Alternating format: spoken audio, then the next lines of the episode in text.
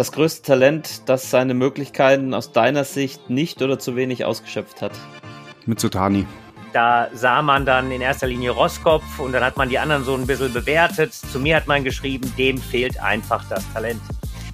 Ja, grundsätzlich, wenn ich äh, ein Kind sehe, äh, ich muss direkt spüren, dass das Kind äh, gern Sportler ist.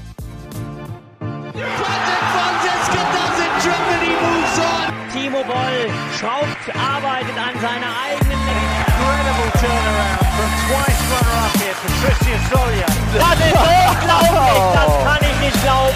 Ping, Pong und Brause, der Tischtennis-Podcast. Mit Richard Brause und Benedikt Probst.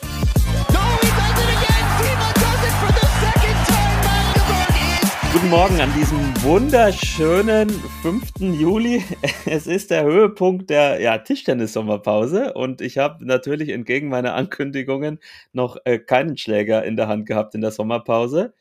Ich glaube, der Namensgeber dieses Podcasts auch noch nicht zumindest war ziemlich viel auf Achse, Richard. Was hast du mir denn aus Krakau mitgebracht? Als dein kongenialer Podcast-Partner, wie du immer sagst. Als, genau, als mein kongenialer Podcast-Partner, äh, ich will es mal so ausdrücken, viele Erfahrungen, zwei Gold und eine Silbermedaille. Das ist das, was ich im Koffer hatte. Einiges an Hausaufgaben zu erledigen und jetzt fragst du mich bestimmt, konkretisier das mal ein bisschen. Nee, ich hätte mein Haus und Hof drauf verwettet, dass du sagst, du hast mir die Medaillen mitgebracht. Ich jetzt schon gut genug. Ähm, konkretisieren können wir es ähm, später noch ein bisschen. Ähm, aber du warst am Ende, es war ein, ein Turnier mit ein Hoch und Tiefs, wie es meistens so ist, aber am Ende warst du wahrscheinlich doch zufrieden, oder? Ja, ja, genau. Also am Ende muss man sagen, war es ein, war es ein gutes Turnier. Ähm, tatsächlich haben wir äh, wirklich diese Erfahrungswerte dergestalt mitgebracht, dass äh, ähm, ja, sich, äh, ich sag mal, Franzosen, Schweden ähm, immer weiterentwickeln, dass man äh, tatsächlich sehr, sehr jung wie Felix Lebrun äh, im Herrenbereich ganz nach oben äh, kommen kann. Der hat wirklich ein wahnsinnig gutes Turnier gespielt, genauso wie äh, sein Bruder äh, Alexis. Also insofern, da hat sich eine Menge bewegt. Äh, wir, haben, wir haben gesehen, dass äh, im Damenbereich mit äh, äh beispielsweise Diakono, Dragoman und Search äh, drei äh, in Mannschaftswettbewerb ganz nach vorne gekommen sind, äh, die sicherlich für uns auch äh, in Zukunft äh, spannende Gegner sein werden. Wir haben gesehen, dass äh, äh nach wie vor auch mit der deutschen Damen- und Herrenmannschaft ganz, ganz vorne zu rechnen sein wird. Und ja, wir haben natürlich aber auch gesehen, dass äh, ähm, alles kein, wie sagt man so schön, Selbstläufer ist. Und das, äh, darauf habe ich es mal versucht zu reduzieren, dass äh, wenn wir eben ähm, früher 85, 90 Prozent unserer Leistung abgerufen haben, dass das häufig zu Siegen und zu großen Erfolgen äh, gelangt hat schon, zumindest auf europäischer Ebene. Das ist sowohl für den, äh, für den Damen- als auch für den Herrenbereich jetzt nicht mehr so. Wir müssen ganz ehrlich sagen, diese 100 Prozent, die wir, die wir abrufen, die können dazu führen, dass wir nach wie vor eben Titel, Goldmedaillen, vordere Platzierungen erringen. Aber wenn man tatsächlich die 100 Prozent manchmal nicht abruft, dann äh, findet man sich auch sehr, sehr schnell auf der Verliererstraße wieder. Und das haben wir natürlich auch zum Teil leidvoll äh, beim anderen, einen oder anderen Athleten äh, äh, festgestellt. Ja, aber am Ende haben wir, glaube ich, äh, nochmal, ich will es so ausdrücken, ein kleines Statement gesetzt mit der Herrenmannschaft und äh, mit der Damenmannschaft äh, waren wir kurz davor, auch Gold zu gewinnen, hat vielleicht an ein, zwei kleinen Punkten gefehlt, aber hier nochmal Gratulation an Rumänien. Äh, die haben das äh, super gemacht und ich hoffe, der Tisch äh, hält sozusagen, weil die Mädels sind ja alle auf den Tisch gesprungen. Das stimmt. Hat sich zumindest bei den Rumänen als neuen, neuer Trend herausgestellt, immer auf den Tisch zu springen. Ich glaube, als Jugendlicher hätte ich da tierisch Ärger bekommen von meinem Trainer, aber naja. Ähm, naja, ich würde ich will, ich mal so ausdrücken. Äh, im, äh, äh, im, Im Zuge der Emotionen hatten wir natürlich einzelne Tischspringer schon häufig. Aber dass da ein ganzes Team drauf stand, muss ich sagen, Hut ab. Hatten wir selten. Genau. Und mittlerweile ist ja so, bei uns kommen ja gar nicht mehr alle da hoch von unserem Team, muss man auch mal sagen, ja. Das ist richtig, da müssen wir immer sehr, sehr vorsichtig sein. Gar keine Frage. so, ich würde ich würd sagen, wir haben heute wieder ein pickepackevolles Programm und wir kommen gleich direkt mal zu unserem heutigen Gast, Richard. Und es gibt wenige in der Tischtennis-Szene, würde ich zumindest behaupten, die du so gut kennst. Deswegen, ich habe jetzt hier mal Wikipedia parallel aufgemacht. Du kannst jetzt mal kurz ähm, durch seine Biografie führen. Schaffst du das? Seine Meilensteine seiner ähm, Laufbahn und ähm, von, vom Aufwachsen bis heute. Also ich habe Wikipedia nicht aufgemacht, aber es spricht natürlich schon einiges für meinen äh, ganz lieben Kollegen, dass er einen eigenen Wikipedia-Eintrag hat. Ähm, ja, ich habe äh, tatsächlich, äh, äh, ähm, haben wir, ich will es so ausdrücken, sind wir viele, viele, viele Meilen schon gemeinsam gewandert. Das wird ja vielleicht später auch nochmal spannend sein ähm, und haben uns äh, ja ähm, und unsere Wege oft gekreuzt und oft sind wir, wie gesagt, auch gemeinsam äh, den Weg gegangen. Ähm, das fing sicherlich an äh, äh, ähm, in äh, äh, der Zusammenarbeit mit äh, Borussia Düsseldorf äh, mit einer ganz äh, großen Generation um, äh, um Christian Süß, äh, Jun Mitsutani, wo, wo Dirk quasi als, äh, ja, ich will es mal so ausdrücken, als Cheftrainer Borussia Düsseldorf äh, fungiert hat äh, und ich damals der Herrenbundestrainer sein durfte, wo wir eben uns äh, sehr, sehr eng miteinander ausgetauscht haben, versucht haben, äh, die Jungs um Christian Süß, um Timo Boll natürlich, der damals auch schon äh, bei Borussia war, ähm, aber natürlich auch die internationale Trainingsgruppe weiterzubringen. Ähm, dann haben wir beide gesagt, äh, auf zu neuen Ufern, äh, sind gemeinsam äh, zur Werner Schlager Akademie gewechselt. Auch fand ich eine, sehr, sehr spannende gemeinsame Zeit. Man äh, darf hier nicht verschweigen, dass Dirk und ich tatsächlich im schönen Örtchen Fischament gewohnt haben und hier quasi äh, 100 Meter voneinander entfernt. Und die liebe Frau von Dirk hat natürlich dann, weil ich quasi so eine Art äh, ja, Junggesellendasein damals gefristet habe, weil meine Familie nicht mit nach Wien äh, gekommen ist, dafür gesorgt, dass ich nicht äh, verhungere und verdurste. Also erinnere ich mich sehr, sehr gerne dran und ja, haben natürlich auch dort einiges vorangebracht. Äh, und äh, nachdem Österreich dann äh, gesagt hat, ähm, es war eine schöne Zeit mit euch, aber wir geben euch im guten Zustand wieder zurück nach Deutschland, ich wollte es jetzt mal so ausdrücken, ähm, haben wir uns dann auch natürlich nicht aus den Augen verloren. Ich bin ein bisschen früher zum DTDB gewechselt. Dirk war dann äh, ähm, zwei Jahre aus dem Kopf raus äh, verantwortlicher Trainer in Grenzau, hat dort auch eben einiges äh, angeschoben und äh, ja, als dann äh, die, die Stelle des Bundesstützpunktleiters äh, frei wurde, lag das für uns, für den DTDB natürlich auf der Hand, so jemanden mit einem profunden Erfahrungsschatz und langjähriger gemeinsamen Vita wie den Dirk Wagner dann natürlich ins DTDB-Team zu holen. Und dort ist er und äh, ja, freue mich natürlich, dass er da ist. Und den Rest, den ich jetzt unterschlagen habe, den kann er ja vielleicht dann selbst noch ergänzen. Ja, erstmal herzlich willkommen, Dirk Wagner. Schön, dass du da bist in den heiligen Hallen des Internats in unserem Außenbüro. Vielen Dank nochmal an Tim Metzlaff, der alles für dich eingerichtet hat. Und ähm, die erste Frage, Dirk. Jetzt haben wir hier, glaube ich, in der 39. offiziellen Folge plus diverse Spezialfolgen welche Insider-Story von Richard, welche Insider-Story von Richard kennen wir noch nicht, die du kennst? Boah, guten Morgen erstmal in die Runde aus Düsseldorf. Äh, das ist immer gefährlich, ne? Also wir sind ja jetzt hier nicht so äh, und Richard ist auch leicht nervös, ich sehe schon im Bildschirm. Nein, aber äh, was mit Sicherheit äh, die, die Richard jetzt schon lang, länger kennen, äh, wissen, dass er ähm, sehr schnell antwortet, wenn man etwas von ihm haben will und äh, auch sehr schnell ist, wenn er etwas loswerden möchte. Das heißt, er ist immer, immer irgendwo erreichbar und unterwegs und das ging mir in Österreich dann teilweise tierisch auf den Zeiger, weil dort hat er dann nicht ein Handy gereicht, sondern hat er zwei gehabt. Ja, mit einem nach Deutschland kommuniziert und mit einem äh, in der Tischtennisszene. Und permanent hat er mit beiden Handys da rumgefuchtelt.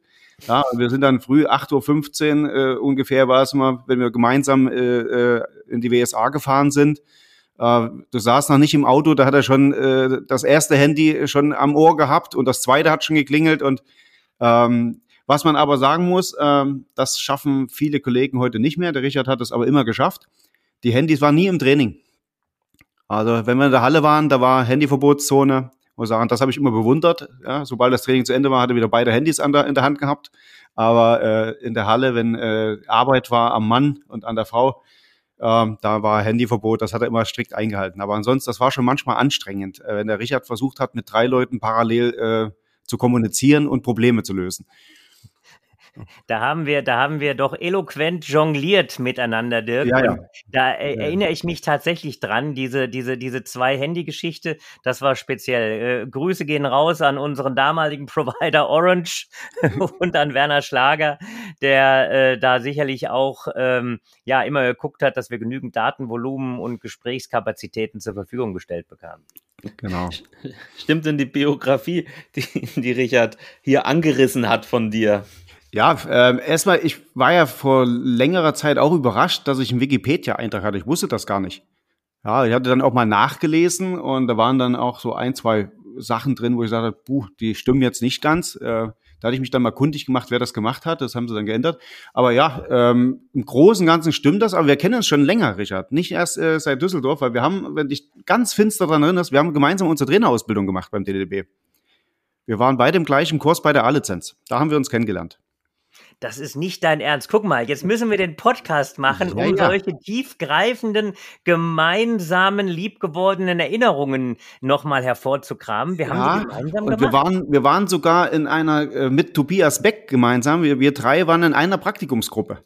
So, und das werde ich auch nicht vergessen. Wir waren dann äh, beim Bayerischen Tischtennisverband, haben wir Praktikum gehabt. Klaus Schmidtinger hat uns betreut. Da haben wir uns kennengelernt. Ja, ja, ja, ja. Ja, ja, das ist schon ein paar Jahre länger her, als du denkst. Da hast du recht, Dirk, da hast du recht. Ich erinnere mich. Da erinnere ich mich dran. Ja, an die, an die, an die, an dieses Praktikum in Bayern. Sehr, sehr spannend. Viele junge Spieler damals dabei. Ja. Ja, ja. Guck mal. Da war damals ein Bastian Steger in der Halle bei dem Lehrgang. Weiß ich noch. Ganz junger Kerl. Ja. Ja. ja, der war vor, vor, vor einer halben Stunde hier gerade wieder in der Halle. So, ja, der, der, dann der, ist, der Kreis. und der ist immer noch jung. Ja, ja, ja, ja. So Aber heute, heute, sind, heute, sind, die alten Leute zu zweit, die alten Männer. Der Timo ist auch hier. Also heute ist der Altersschnitt etwas gestiegen im Haus. okay. Wird Zeit, dass du wieder in die Halle kommst, oder, Dirk, um ein bisschen, äh, ein bisschen Jugendlichkeit da zu versprühen. Das ist ja die. Ja, ein forsches, frisches Wort frühmorgens ist angebracht. Ne? Ja. Richard, du kannst mal, du hast es gerade schon ein bisschen angerissen beim Dirk. Ich weiß, ich muss sagen, ehrlich gesagt, weiß ich immer selber nicht so genau, für was Dirk bei uns eigentlich alles zuständig ist. Das, das könntest du jetzt mal sagen, weil ähm, er hat ja multiple Aufgaben bei uns. Eine Allzweckwaffe, würde ich fast sagen, oder? Genau, also das ist äh, der Bundesstützpunkt Leiter als solches ist ein wenig die eierlegende Wollmilchsau. Also er muss alles können, ne? Das ist ja schon erstmal ganz klar. Ähm, nein, also letztendlich, äh, auf was sich das äh, äh in dem in der Haupt äh, äh ähm, im Hauptfokus eben reduziert, ist natürlich, dass der Dirk quasi im deutschen Tischtenniszentrum, im deutschen Tischtennisinternat quasi der der Leiter ist und vor allem auch die Schnittstelle zu unseren Partnern beim Westdeutschen Tischtennisverband. Ähm, ihr wisst, wir haben äh, mit dem Deutschen Tischtenniszentrum wirklich so eine Art äh, ja, Herzstück des Deutschen Tischtennisbundes, wo eben äh, unheimlich viele Dinge eben zusammenlaufen. Äh, Dirk hat da äh, die Aufgaben, dies alles zu koordinieren. Ähm, auch äh, die Kollegen vom BTTV, die Kollegen der Paras nicht zu vergessen, mit reinzunehmen, eben zu schauen, ähm, welche Möglichkeiten haben wir hier koordinierend, beratend tätig zu werden. Dirk ist äh, mit federführend äh, in der Konzeption der, der, äh, ähm, der Talentsichtung, der Talentfindung, der Talentförderung, der Talentdiagnostik.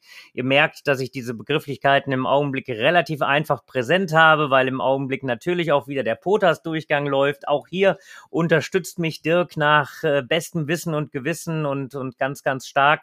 Ja, und äh, ähm, ähm, das ist quasi so dieser, dieser, dieser, dieser Gesamtzusammenhang. Äh, äh, und dann hat er natürlich auch Freude und Spaß, äh, äh, wenn er natürlich das ein oder andere Mal in der Halle auch unterstützt. Also da sind so ein paar Sachen, die dann eben zusammenlaufen.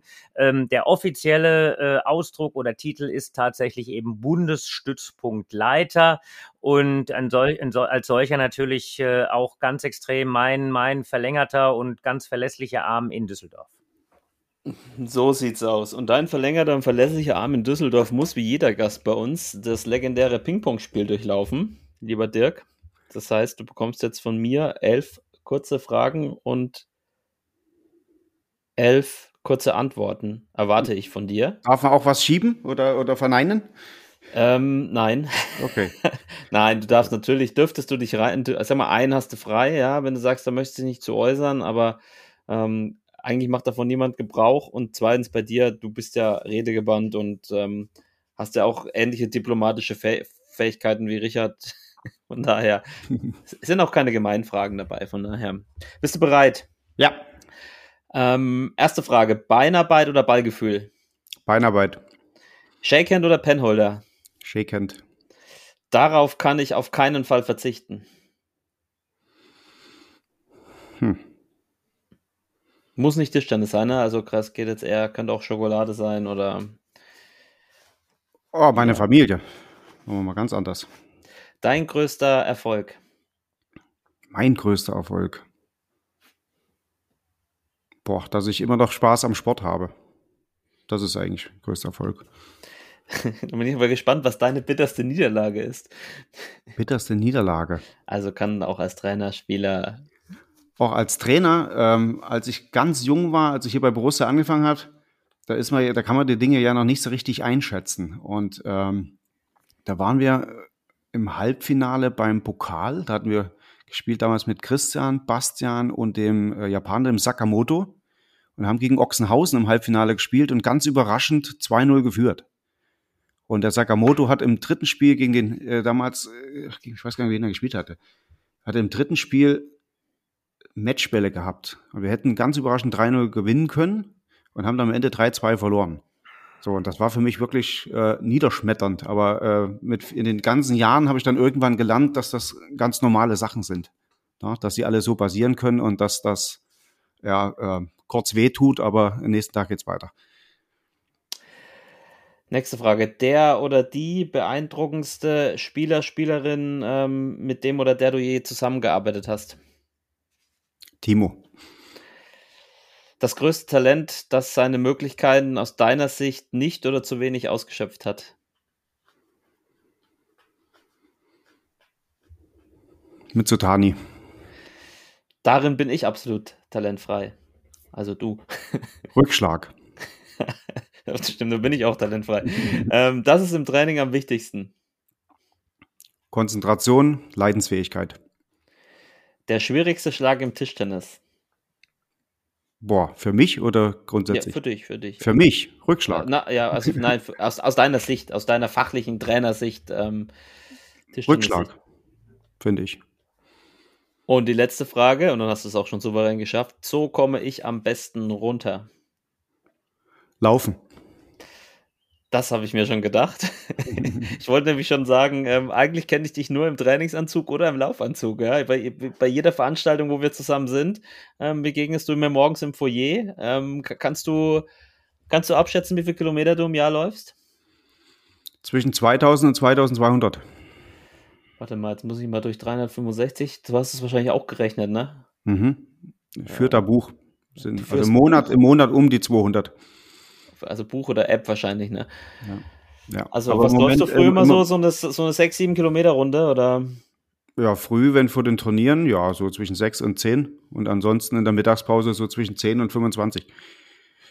Weißt du, und dann, dann schickt er mir zwischendurch seine, seine Routen durch den, äh, äh, durch den Düsseldorfer Wald. Das heißt gar nicht ja. Düsseldorf, das ist der Gra Grafenberger Ab, Wald. Der Grafenberger Wald und der Aberwald. Ja, und weißt du, da, da sind dann immer so diese lockeren 21,8 Kilometer in gefühlten, keine Ahnung, eine Stunde acht und es war dann ein lockeres Nein. Tempo. Also ich übertreibe. Mit, mit einer Pace Nein. von fünf Minuten, oder? Stunde, Stunde 50, jetzt machen wir halblang. Und da, da lacht sich der Daniel Ringleb äh, äh, beim Lehrausschuss, da lacht sich darüber krank über solche, solche Zeiten. Ja gut, ganz ehrlich, Daniel Ringleb, Grüße gehen raus, der hat jetzt auch den Ironman in Rot ja. gemacht, äh, unter zehn Stunden. Also, nee, nee, zehn äh, Stunden 40. Also, ja. Und da siehst so, du mal, was unsere Mitarbeiter alles machen, ja. äh, wenn die sich dann so beim Lauftreff treffen. Also Dirk, das wäre doch mal noch mal ein großes Ziel, gemeinsam mit dem Daniel äh, so ein Ironman zu machen.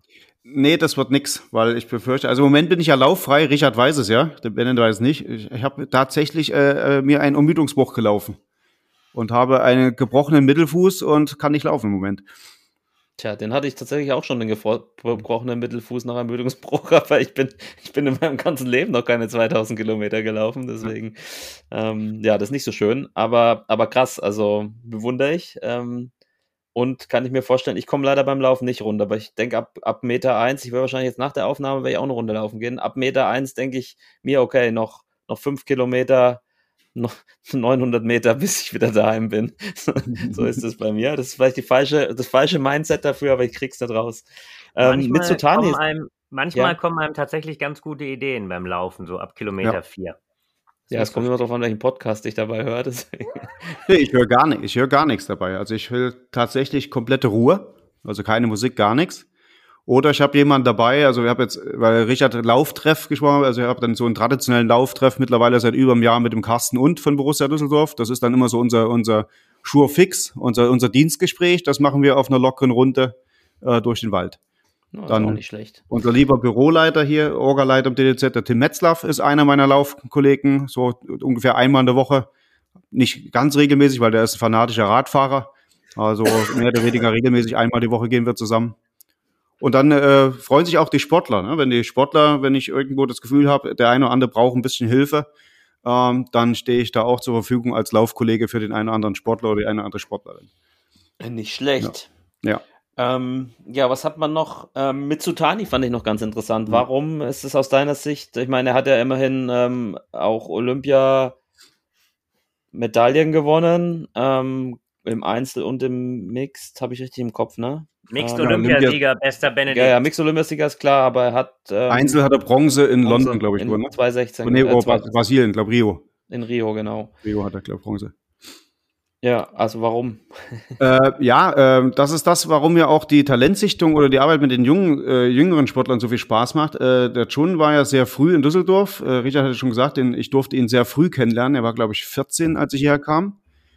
Und ähm, es war schwierig, mit ihm an, an Grundtechniken zu arbeiten äh, und äh, ihm zu erklären, dass diese Dinge auch wichtig sind. Ne? Er war ein bisschen ein sturer Kopf, so ein bisschen ein Freigeist, wie viele, die sehr viel gefühlt haben.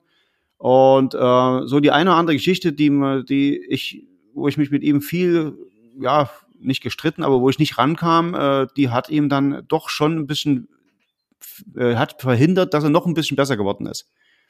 Ja, so, weil äh, deswegen der Gruß an die Kollegen im Nachwuchsbereich. Also, wenn man da, wenn man da so verschiedene Sachen einschleifen lässt, das behindert einen doch in der, in der, in der großen Szene, auf der großen Bühne dann schon enorm. Ja, und dann äh, war er auch in jungen Jahren nicht ganz so diszipliniert unterwegs. Äh, da hätte, glaube ich, äh, meine ich, noch einen Schritt mehr machen können. Ja, und vielleicht wäre die eine oder andere Olympiamedaille mehr dabei rausgekommen. Ja, er war ja erfolgreich, ein sehr guter Spieler, aber man davon ausgeht, von den Möglichkeiten, glaube ich, hätte er noch, noch mehr erreichen können. Aber in meinen Augen sind das immer Fragen, die du so nicht beantworten kannst, weil das ist ja auch Talent. Ja, also der Kopf, diese Disziplin, diese, diese Leidensfähigkeit, alles dem unterzuordnen, ist ja ein wesentlicher Talentfaktor. Ja, es ist mir schon wieder eine, fast mir schon wieder eine Frage für später weggenommen. Ähm, Entschuldigung. Was hat man noch? Timo, gut, das ist jetzt so ein bisschen, sagen ja. natürlich viele, warum, was ist für dich, äh, vielleicht kurz in einem Satz so das, das, was dich am meisten beeindruckt bei ihm? Ähm, wie er den Sport, also wie, wie, wie, wie verliebt er in dieses Spiel ist, in diesen Sport ist. Ja, also ich habe das auch gestern wieder, ich hatte gestern das Vergnügen, äh, äh, drei Stunden abends in seinem Camper zu sitzen zu dürfen und mit ihm äh, über die letzten Wochen geplaudert. Schön gemütlich in so in der in der Wohn in der Camping-Atmosphäre äh, drei Stunden so ein bisschen geplaudert über die letzten Wochen, wie es ihm geht, was er so erlebt hat. Und äh, am Ende landest du immer wieder bei diesem Spiel, immer wieder beim Tischtennis. Ne? Es geht ums Material, es geht um die Schläge. Dann erzählt er über andere Leute äh, von Krakau, dass er wieder tra trainiert hat, im Training wieder Matches gemacht hat. Und also einfach die Liebe zu dem Sport und wie, wie akribisch er äh, diese Dinge alle aufarbeitet. Und wenn das Training oder das Spiel zu Ende ist, dann packt er das in eine Schublade und dann ist er in der Lage, das da drin zu lassen und sich komplett wieder auf andere Dinge zu konzentrieren. Und ich glaube, das ist auch ein Geheimnis, warum er so lange so gut ist schon. Ja, also er schleppt, er schleppt die Dinge nicht so mit sich rum und das verwässert nicht, sondern er kann die Dinge alle sehr gut, sehr gut sortieren und sehr gut äh, ähm, voneinander trennen. Und ich glaube, das ist auch so ein großes Geheimnis seines Erfolgs, meine ich. Sehr gut. Ähm, vielen Dank Hast du souverän gemeistert? Kann ich, kann ich, gibt's nichts zu beklagen, oder Richard? Ähm, ich würde sagen, du hast zwar schon so ein Fazit von European Games ähm, gezogen, aber wir können noch mal ganz kurz, bevor wir uns ein bisschen mehr oder vor allem um ja das, das Thema Talent, Nachwuchs, äh, Entwicklung im Tischtennis unterhalten, noch mal ganz kurz auf die European Games schauen, weil die jetzt wirklich aktuell waren. Die Weltmeisterschaften, die hatten wir ja schon in unseren Spezialfolgen abgehandelt, um es mal so zu sagen. Ähm, jetzt waren die European Games. Ähm, Ergebnis haben wir gesagt, Einzel sind wir leer ausgegangen, Mixed haben wir gewonnen, da gab es auch das wichtige Olympiaticket, das einzige Olympiaticket, was es bei den European Games im Tischtennis zu vergeben gab und äh, in der Mannschaft haben wir mit den Herren gewonnen und mit den Damen leider im Finale ganz knapp gegen Rumänien verloren. Richard, ähm, es wurde auch im Nachhinein, aber schon währenddessen auch relativ viel über ja, die European Games diskutiert, also auch über die Bedeutung, die Notwendigkeit. Ähm, ich habe jetzt einen Artikel in der FAZ äh, gelesen mit der Überschrift Absurde Spiele auf Sparflamme. Ähm, da wurde auch Diemer dann zitiert, der gesagt hat, äh, diese Multisportereignisse müssen sich wieder in eine andere Richtung entwickeln, ähm, sonst geht der Charakter verloren. Also die sind ja jetzt, ich meine, du hast, glaube ich, meine, du warst du 2015 dabei oder warst du da, warst du gerade beim DTTP angefangen, warst du da genau, schon bei ich war, als, ich war als Gast dabei. Ja, genau. also du hast also auch schon vor Ort erleben. Du hast so die Entwicklung der European Games jetzt äh, erlebt von, von ähm, Baku war das erste 2015 über Minsk und jetzt in Warschau. Ähm, kannst du da mitgehen? Kannst du das mal einordnen, wie das für euch dort auch war und ähm, wie die Relevanz dieser Veranstaltung äh, ist? Ja. Also äh, man hat zunächst mal gesehen, dass äh, im Tischtennis quasi alle Top-Nationen äh, mit äh, ihren Top-Leuten vor Ort waren. Ähm, wir haben tatsächlich, um mal aus dem Nähkästchen zu plaudern, vorher kurz überlegt, wie ordnen wir das Ganze ein? Denn äh, wer das aufmerksam verfolgt, hat sicherlich festgestellt, dass äh, äh die European Games eingebettet sind, äh, zum Teil auch parallel mit WTT-Turnieren. Und äh, die Punkte, die dort vergeben werden, sind quasi vergleichbar mit den Punkten, die man im Einzel bei äh, den European Games äh, äh verge gewinnen konnte. Ja, also es, bei den European Games bei Sieg konnte man 500 gewinnen.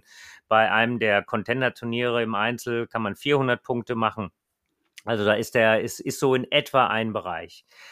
Ähm, ja, wir haben uns am Ende dann entschieden, wir, wir wollen das, äh, dass wir einfach diesen, diesen Vergleich mit den Europäern, diese European Games, äh, bei den European Games suchen. Äh, wir wollten auf jeden Fall ähm, ja, mit der besten Mannschaft und das bestmögliche Ergebnis erzielen. Aber natürlich merkt man ein klein wenig auch, dass, äh, ich sag mal, die Jungs und die Mädels zum Teil äh, von äh, aus der ganzen Welt äh, anreisen, einen Tag vorher, ähm, dass sie äh, zur Mannschaft noch nachgereist sind, nachdem sie irgendwo auch gespielt haben äh, was wir zugelassen haben, was wir in Absprache eben auch unterstützt haben, weil natürlich der dieses Race to, to, to Paris äh, ist äh, allgegenwärtig. Ja, aber die, die, die gesamte Wertigkeit der European Games war für uns, das haben wir uns selbst auferlegt, ähm, durchaus so, dass das jetzt kein absolutes Zielturnier war, aber wir wollten das wirklich bestmöglich spielen und auch bewusst mit der besten Mannschaft. In der Gesamtkombination muss ich aber auch sagen, dass äh, in der Relation zu den zwei vorhergehenden Events zwar das Spielen selbst die Hallen, die Voraussetzungen ähm, nicht schlechter waren, aber das drumrum ähm, ja, war vielleicht nicht ganz optimal. Ihr habt es vielleicht alle verfolgt, äh, Stockbetten, äh, die wir, die wir, die wir hatten. Äh, es war wirklich ein sehr, sehr ähm, ja, sehr, sehr beengtes äh, Dasein. Der DOSB hat alles dafür getan, damit das eben bestmöglich äh, für, für alle Beteiligten ist. Aber eben im Augenblick kommt es tatsächlich so rüber, dass die European Games nur ein zusätzliches Event sind. In zehn Wochen haben wir schon wieder Europameisterschaften. Ich würde dafür plädieren, dass man in Jahren, äh, in denen European Games theoretisch stattfinden könnten, dass man Europameisterschaften zusammenlegt, dass man eben nicht zwei Event hat, sondern eben nur eins. Äh, das ist in der einen oder anderen Sportart so geschehen, aber eben ähm, die grundsätzliche Idee der European Games, nämlich dass man viele Quotenplätze vielleicht dort erspielt im Umkehrschluss zu den Europameisterschaften, Auch das ist im Tischtennis anders im Augenblick. Ne? Im Tischtennis wird bei den Europameisterschaften theoretisch der Sieger ist direkt bei der Mannschaft qualifiziert bei den Olympischen Spielen. Das war eigentlich ein Teilbereich, der bei den European Games mal verortet war. All das ist sehr, sehr stark vermischt worden. Und wenn man das dann so vermischt und gleichzeitig weiß, wie viele Turniere es insgesamt gibt, würde ich eben dafür plädieren, ähm, wenn wir denn European Games machen, dann müssten die auf einem etwas höheren Niveau insgesamt sein, etwas äh, so, wie es vielleicht am Anfang mal geplant ist, wohl wissend, dass äh, mal geplant gewesen ist, wohl wissend, dass das natürlich eine Geldfrage ist. Ähm, und eben so ein bisschen zusammengeschoben mit Europameisterschaften. Ich glaube, das wäre eine, eine, wichtige Sache. Dann hätten die Euro European Games auch noch mal ein Stück anderes Standing und würden nicht Gefahr laufen. Und jetzt komme ich auch zum Schluss, vielleicht in so eine Veranstaltung äh, für den Nachwuchs, so wie es in ein paar Sportarten ja gewesen ist, im Tischtennis nicht, abzugleiten. Ja, also man muss auch dazu sagen, äh, vor vier Jahren war dann ja tatsächlich auch noch in allen drei Wettbewerben gab es ja Tickets, bei den einzelnen sogar drei Mannschaft die Gewinner und Mixed, also da haben wir auch alles mitgenommen, was ging, das weiß ich noch. Ähm, es wurde auch gefühlt ähm, medial ähm, mehr gezeigt. Ich erinnere mich, dass der Sport 1, glaube ich, die Rechte hatte. Ähm, die öffentlich-rechtlichen haben ja gar nichts gezeigt, weil die ja auch so eine Art Konkurrenzveranstaltung haben mit den European Championships als Multisport-Event. Das war, fand ich auch alles ein bisschen unglücklich. Dazu keine Zuschauer. Ähm, rein sportlich gesehen fand ich das super zum Zuschauen. Also waren tolle Matches dabei. Es war sehr spannend. Ich finde die europäischen Wettbewerbe immer spannend, weil es halt auch nicht so ein Gefälle gibt aus meiner Sicht. Aber ich frage mal den, den Dirk, den alten Tischtennis-Hasen, wie er die European Games wahrgenommen hat und was ihm da besonders aufgefallen ist. Ähm, ja, Richard hat ja von der, von der Wertigkeit das Ganze schon beschrieben. Ne? Also ich verfolge das ja auch seit Jahren in unterschiedlichsten Rollen.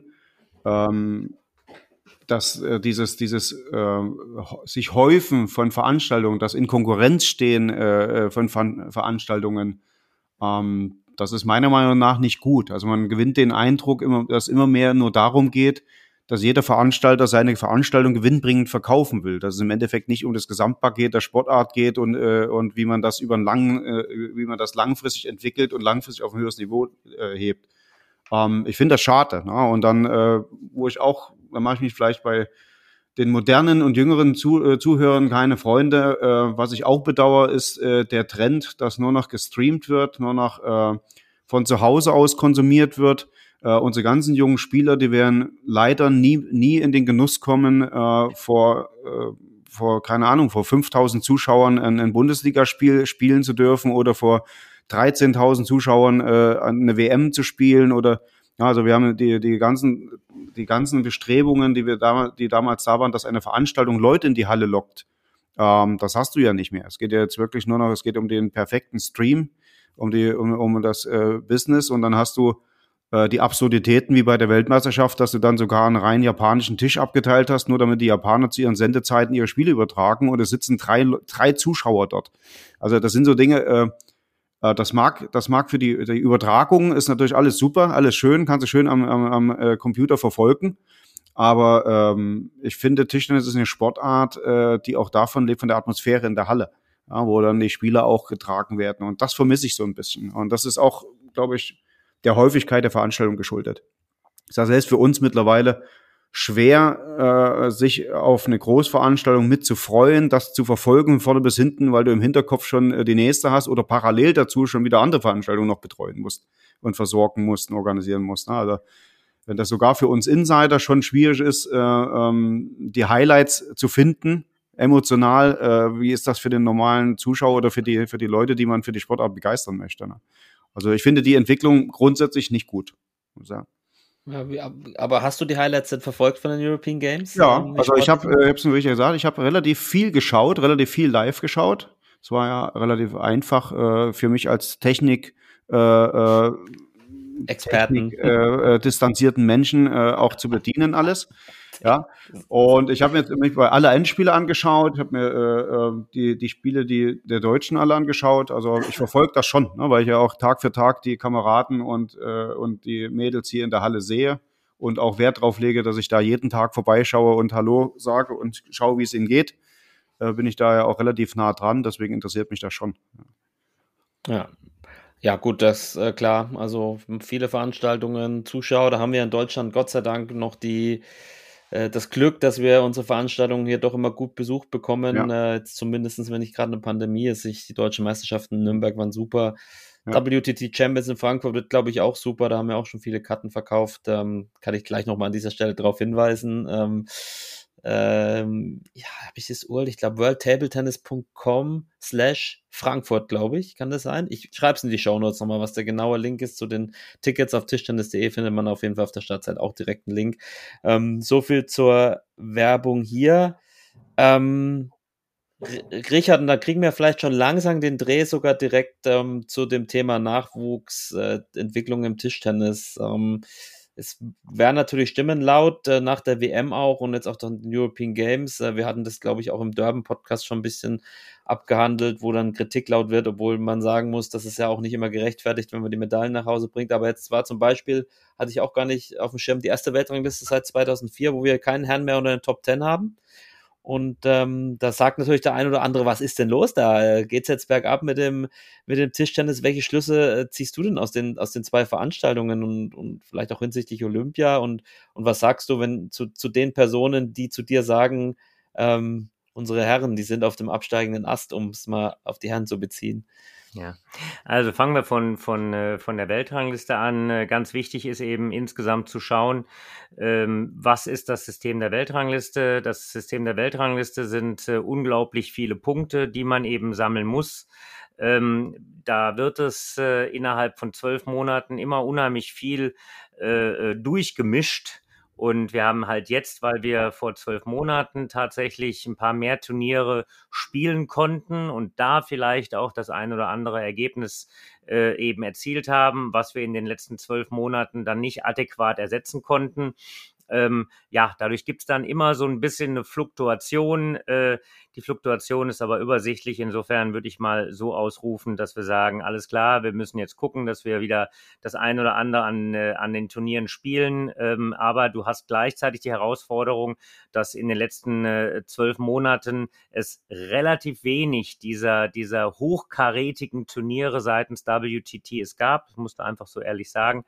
Und äh, ähm, dass natürlich auf diesen Turnieren sehr viele Punkte erzielt werden können. Und wenn man da eben, ich sag mal, äh, ein paar dieser Ergebnisse erzielt hat, diese Ergebnisse fallen dann raus und dann ein paar von den kleineren Turnieren ein paar weniger gespielt hat, die anderen Spieler aber diese weniger Turniere häufiger teilnehmen konnten. Es gibt ja auch eine Player Down Restriction bei WTT. Das heißt, bei den Top 20 dürfen gar nicht alle Turniere besucht werden, sondern nur per Wildcard oder per spezieller Verordnung.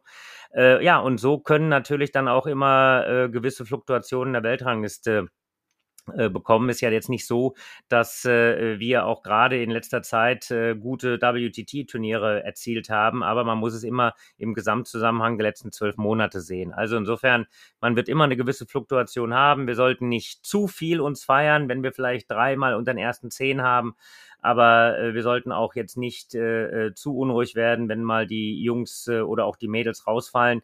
Das ist der Weltranglistensystematik ein bisschen auch geschuldet und da müssen wir ein Auge drauf haben. Ja, ähm, ja, und dann, jetzt habe ich natürlich den Faden am Anfang verloren, lieber Benedikt. Hilf mir noch mal. Du Nein, du hast eigentlich die, Frage, hast die, eigentlich die Frage, ich hatte dich noch den, nach den Schlüssen äh, daraus ja, gefragt, aber die hast ja. du im Grunde ja schon mehr oder weniger Ge beantwortet. Genau, ähm. also das, das war das, was am Ende jetzt das Entscheidende ist. Es ist halt schon so, dass wenn du die acht Ergebnisse, die du für die Weltrangliste einbringen kannst, dazu brauchst halt mitunter 15 Turniere, die man spielt und es ist natürlich einfacher, äh, ähm, wenn man äh, vielleicht ein großes Turnier hat und bei den großen Turnieren äh, äh, dann ein paar gute Ergebnisse macht, so wie wir das in den letzten zwölf Monaten ein paar Mal gehabt haben, wenn dann die großen Turniere rausfallen und man bei einem Turnier dann nicht so geliefert hat, aber gleichzeitig die kleineren Turniere nicht spielen konnte, dann kann das dann dazu führen, dass diese Fluktuation in der Weltrangliste eben durchschlägt. Also Patrick Franziska, der kam äh, aus Tunesien mit einem Finaleinzug, hat wirklich ein sehr gutes Turnier gespielt. Genauso Dimitri Ovtcharov äh, äh war im Finale in, in äh, Nigeria. Ähm, ja, aber äh, dadurch, dass äh, dann Punkte verloren wurden, hat Patrick jetzt äh, äh fünf Punkte oder fünf Plätze in der Weltrangliste verloren. Also der ist quasi jetzt in den schlimmsten zwei Positionen der Weltrangliste, weil er immer noch in der sogenannten Player Down Restriction als 19 und 20 drin ist. Also ich glaube, er wäre lieber 21, weil dann könnte er jeden, jedes normale Turnier einfach so melden und spielen. Ja. Ja, so, so ist das. Und man muss ja sagen, wir sind auch erfolgsverwöhnt. Ne? Wenn man die letzten, gerade auf europäischer Ebene mal die letzten Jahre anguckt, da haben wir ja immer also deutlich mehr als 50 Prozent der Titel abgeräumt, ja, ob es das European Games war oder die Europameisterschaften selbst die Euro Top 12 Turniere. Und äh, jetzt haben wir auch wieder zwei von fünf Goldmedaillen abgeräumt. Also mh, hm, man muss auch mal ein bisschen die Kirche auf dem, im Dorf lassen, um aus der äh, DDDB-Sicht zu sprechen. Ähm, wir sind da schon sehr erfolgsverwöhnt und ähm, ja, aber trotzdem, das Thema Nachwuchsförderung, Talentsichtung. Das ist natürlich auch ein heiß diskutiertes, auch in Deutschland und natürlich auch ein sehr wichtiges. Aber bevor wir da wirklich ernst drüber sprechen, haben wir, ich weiß nicht, Dirk, ob du das kennst, es gibt, wir haben seit einigen Folgen das Ping, Pong und Brause Vereinsheim. Da geht es ein bisschen lustiger zu. Da können, können sich auch die, äh, die Zuhörer mal melden. Und ähm, das Thema in dem äh, jetzigen, in der heutigen Ausgabe ist, äh, talentfrei. Talentfrei ist Punkt, Punkt, Punkt. Das haben wir mal gefragt bei Instagram und haben äh, über die Story auch einige Antworten bekommen. Aber ich frage ich frag dich mal, Dirk. Ähm, du beschäftigst da, dich da vor allem damit, äh, wer Talent hat, aber damit hängt natürlich auch zusammen, wer kein Talent hat. Was ist denn für dich Talentfreiheit?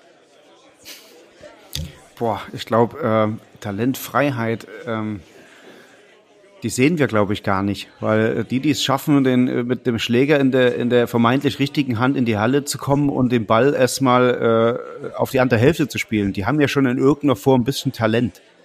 Also äh, es ist ja die Frage, welche Messlatte legt man jetzt an? Ja, wenn wir jetzt, äh, du hast eine unglaubliche Spanne.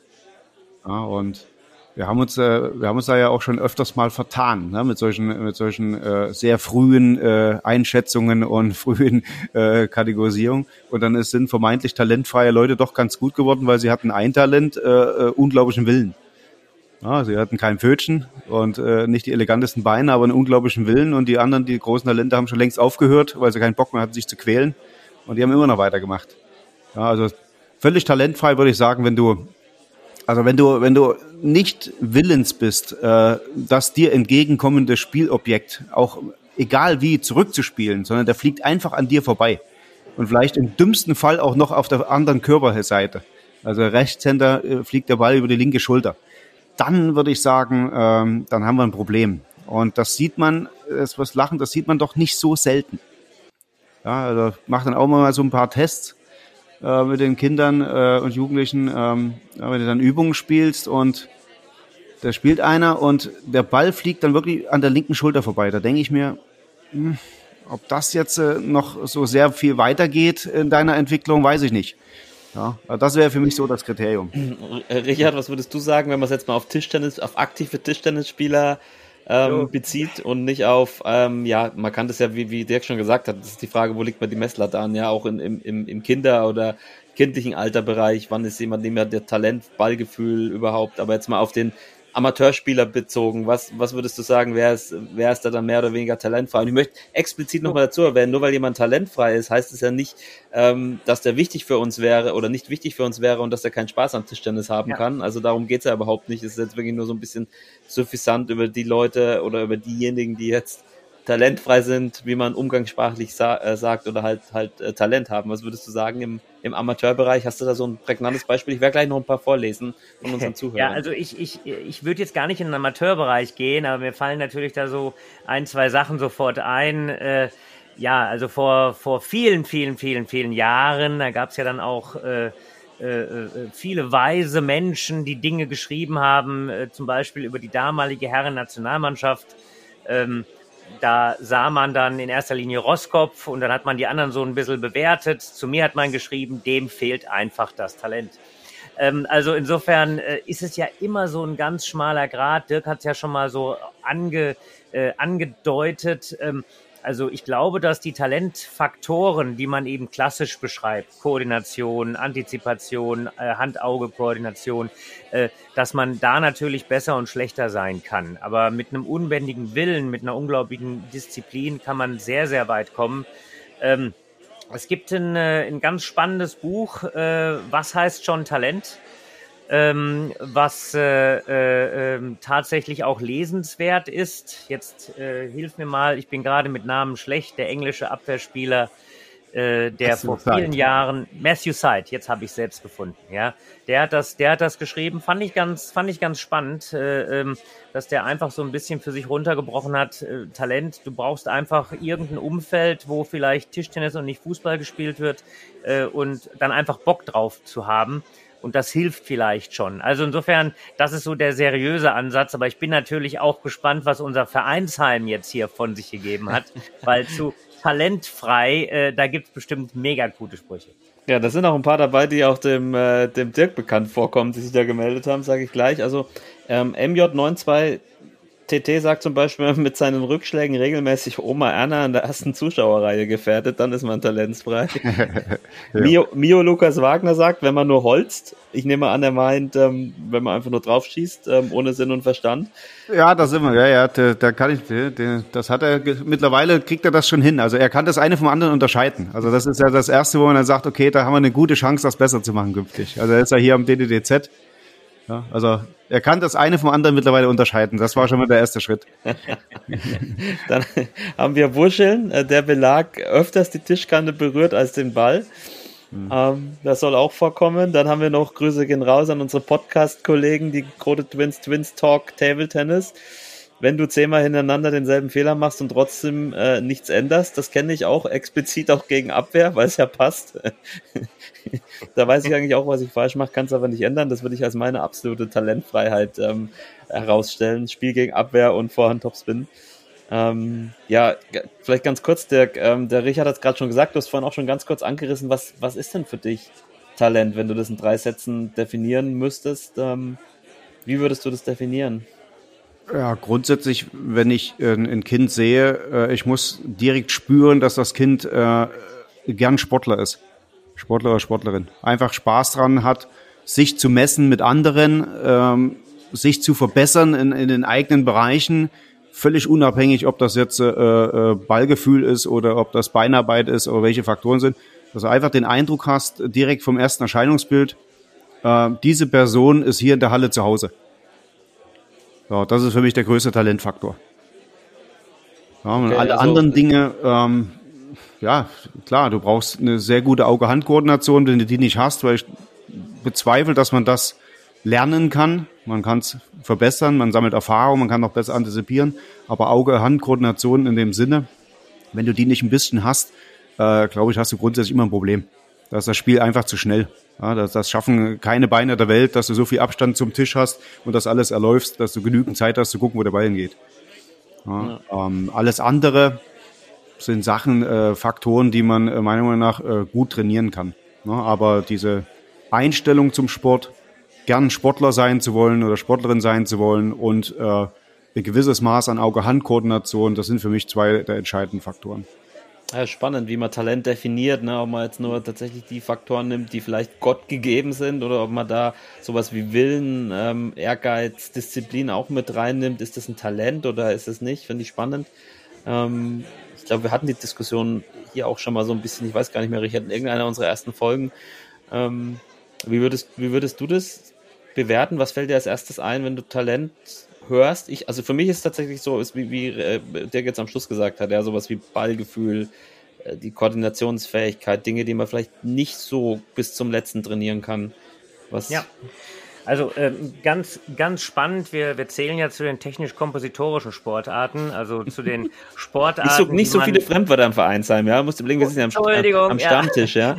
Also worauf, worauf ich raus will, man, man kann es ja nicht so ganz greifen. Ne? Also du sagst, ich mache jetzt zehnmal den gleichen Fehler äh, hintereinander, ich verstehe die Welt nicht mehr. Was passiert hier eigentlich? Ja. Äh, das ist das, was du im Tischtennis hast, was du vielleicht im Badminton oder im Tennis, also in diesen ganzen äh, Ballsportarten oder Rückschlagsportarten. Ähm, ich würde in dem Zusammenhang ähm, ja so eine kleine Anleihe bei bei unserem äh, in Anführungszeichen Trainer Papst nehmen vom äh, vom Helmut Hampel. Grüße gehen raus, äh, mit dem wir ja auch viel viel gemeinsam gearbeitet haben und noch arbeiten. Ich glaube tatsächlich, dass ein ganz wichtiger Faktor ist und das subsumiert alles, was wir vorher gesagt haben mit Koordination, Antizipation, alles, was dazukommt.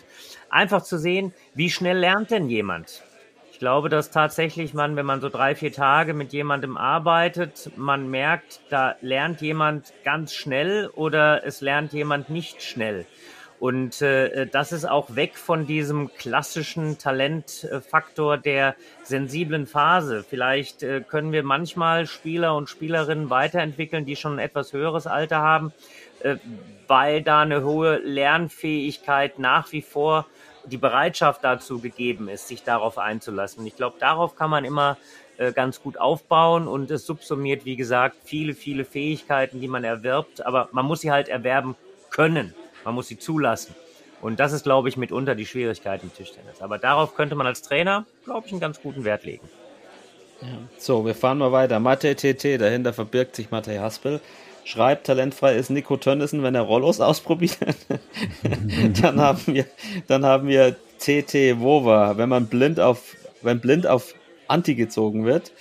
Ähm, KKT93 schreibt, ähm, wenn du jedes Spiel neue Beläge von anderen Herstellern spielst und die natürlich dann trotzdem schuld sind, das ist auch ein weit verbreitetes Phänomen. Übrigens auch in anderen Sportarten, das sehe ich auch im Golf zum Beispiel, auch verbunden mit dem Phänomen, dass die meistens mit der besten Ausrüstung oft auch nicht die mit dem größten Talent sind. Ähm, Shifu, nur aus der Hand aufschlagen. Ähm, und wenn man Noppe und Antitop spielt. Ähm, Vielleicht, Dirk, noch eine kurze Einschätzung. Ist das ein Zeichen von Talentfreiheit, wenn man Materialspieler ist? Nein, nein. Also ähm, früher hat man das immer gesagt, ja, du kannst ja nur spielen wegen deiner blöden Noppe und so. Ähm, es gab, es gab ja immer Zeiten, da hat, äh, oder es ist ja der einfachste Weg immer gewesen, wenn ein Kind kein Spin-Gefühl hat, dass man ihm eine Noppe drauf gepackt hat oder ein Anti und dann hat das Kind äh, mit, mit zehn oder elf Jahren das Spiel zerstört von anderen Kindern und war pseudo erfolgreich. Ähm, mittlerweile sind wir ja so weit, ähm, dass wir eine Menge Kinder haben, die wieder Material spielen, aber das gut spielen. Also wo du sagst, das sind nicht talentfrei, sondern dann, äh, die haben Spaß mit dem Material zu spielen. Und in dem Moment, wo, wo jemand Spaß hat, das einzusetzen, was er in der Hand hat, äh, hat er ein gewisses Talent, äh, egal was er da drauf hat. Ob er da ein Andi hat oder eine Noppe oder äh, welchen Belag, welche Farbe, das ist ja völlig Schnurz. Aber wenn du das. Gefühl hast, äh, der hat Spaß dran, mit dem Ball zu spielen, so, dann hat er Talent, egal was da drauf ist. Und es ist ja einfach spannend, auch mal zu sehen, welche verschiedenen Ausprägungen es gibt. Die Nixie ja. ist jetzt irgendwie 60 geworden. Die spielt im Augenblick mit kurzen Noppen, langen Noppen. Dazwischen hat sie mal mit glatt gespielt, aber das ist ja, ich will es mal so ausdrücken, fast virtuos, ja.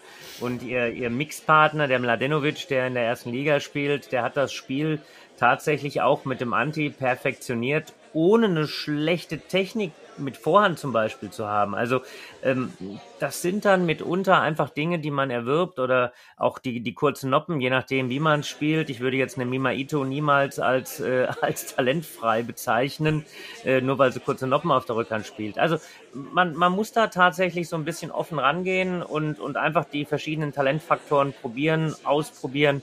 Das hängt vielleicht auch mit Material zusammen. Vielleicht ist jemand super Talent mit den Noppen. Kann immer passieren. Das stimmt und ähm, ich glaube, Luka Mladenovic, wenn ich das richtig im Kopf habe, da hat er auch gar nicht so gut gespielt in seinen Jugendjahren, also halt so Bezirksliga-Niveau oder irgendwie sowas. Das ist zumindest die Legende, die ich von ihm kenne und dann ähm, hat er da irgendwie äh, die, die, das Material draufgeklebt und hat es quasi perfektioniert. Das ist ja dann auch eine Begabung sozusagen. Aber wie ich schon gesagt habe, Talent hin oder her, um jetzt das äh, PP-Vereinsheim wieder zu verlassen, ähm, es ist ja egal, wie viel Talent man hat, ähm, mit was man spielt, ähm, wie gut man ist. Hauptsache man hat Spaß an dem Sport und, und wenn man das hat, äh, ist es eigentlich fast egal, ob man jetzt 1100 TDR oder 2000 TDR-Punkte hat. Ähm, so viel dazu, würde ich sagen. Wir kommen, Dirk, nochmal kurz zu dir. Der Richard hat natürlich deine Biografie äh, nicht ganz äh, vollständig ja, dargelegt, sondern nur ab dem Zeitpunkt, wo er dich kennengelernt hat. Du bist, das darf man glaube ich sagen, Baujahr ein 1970. Ähm, bist in Greiz in Thüringen geboren. Ähm, oder ist Thüringen, oder? Ist noch Thüringen? Ja. ja. Ähm, und ich habe, weil wir den Wikipedia-Artikel haben, ich lese, ich zitiere mal da draus, aus deiner, schon seine Kindheit war von den sportlichen Einflüssen seiner Familie geprägt. Sein Vater Klaus war Radsporttrainer, seine Schwester Doreen eine gute Leichtathletin. Wagner selbst war aktiv als Turner und Leichtathlet und spielte Tischtennis zunächst nur hobbymäßig. So, so, so, so, so. Stimmt es denn, ja. was da steht? Ja, wie bist du zum Tischtennis gekommen und wie bist du vor allem dann, hast du diesen, ja, bist du, hast du diesen leistungssportlichen Einschlag bekommen? Boah, Wenn du eigentlich ähm, Leichtathlet und ähm, Turner warst. Ja, ich bin ja, ich bin ja so ein, so ein Wendekind, ne, wenn man es mal so nennen darf. Ähm, ähm, in der DDR waren die Wege sehr vorgezeichnet.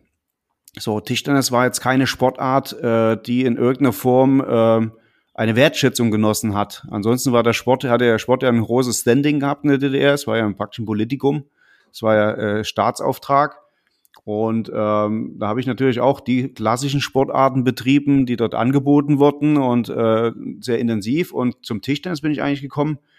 Als mein Vater renoviert hatte, hat er den Tapeziertisch gehabt. Da war ich so zehn Jahre alt ungefähr. Einen Tapeziertisch dann lange stehen gehabt in dem einen Raum und da haben wir in, äh, die Wasserwaage in der Mitte gehabt und dann haben wir mit zwei solchen Holzpetteln so ein bisschen, ein bisschen angefangen hin und her zu ballen. Ja, und ähm, wir durften damals als Kadersportler, ich war jetzt also ein ganz kleiner Tonner, aber eben in diesem Kadersystem, da durftest du keine zweite Sportart machen.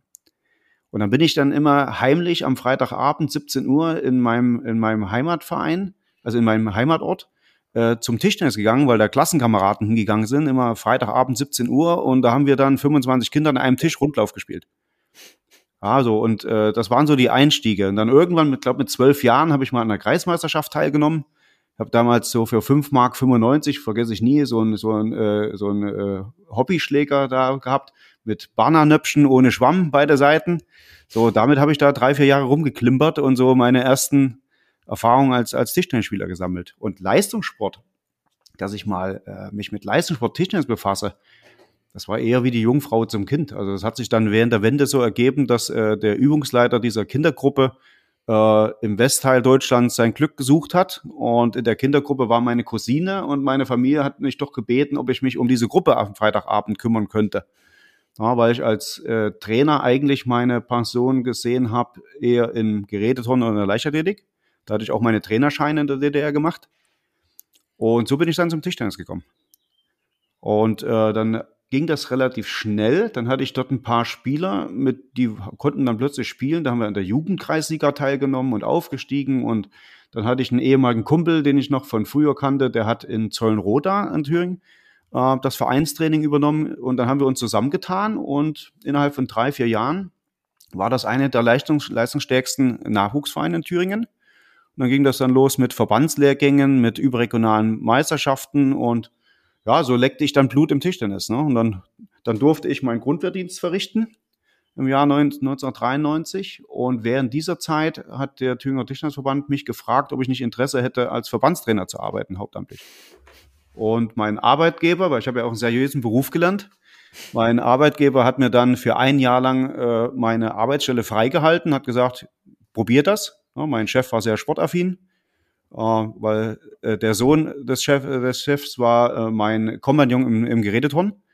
So, und dann haben sie mir ein Jahr lang die Arbeitsstelle freigehalten und so habe ich gedacht, okay, ich probiere das mal mit dem Tischtennis. Und ja, jetzt im April nächstes Jahr habe ich 30-jähriges Dienstjubiläum. Also das ist so durch Zufall halt entstanden. Ja. Interessante Story. Vielleicht, ich glaube, du bist auch der Erste, aus der ehemaligen DDR, gut, Alex Fleming, aber der war dann noch zu jung, ähm, der quasi da auch in dem System aufgewachsen ist, ist ja ganz spannend. Du hast gesagt, Tischtennis hat keine Rolle gespielt. Ich glaube auch, weil es einfach erst ab 88 dann olympisch war und das ist ja für, glaube ich, für die DDR genau. dann kein. Wie war der Zugang grundsätzlich dort? Gab es da überhaupt irgendwie eine Ligenstruktur? Gab es da bei Tischtennis? Weil ich meine, man sieht es ja heute noch. Also die, die Infrastruktur im Tischtennis in den neuen Bundesländern ist ja deutlich schlechter als die, als die in den, in den äh, alten Bundesländern. Wie, wie war das da? Wie konnte man sich das vorstellen damals?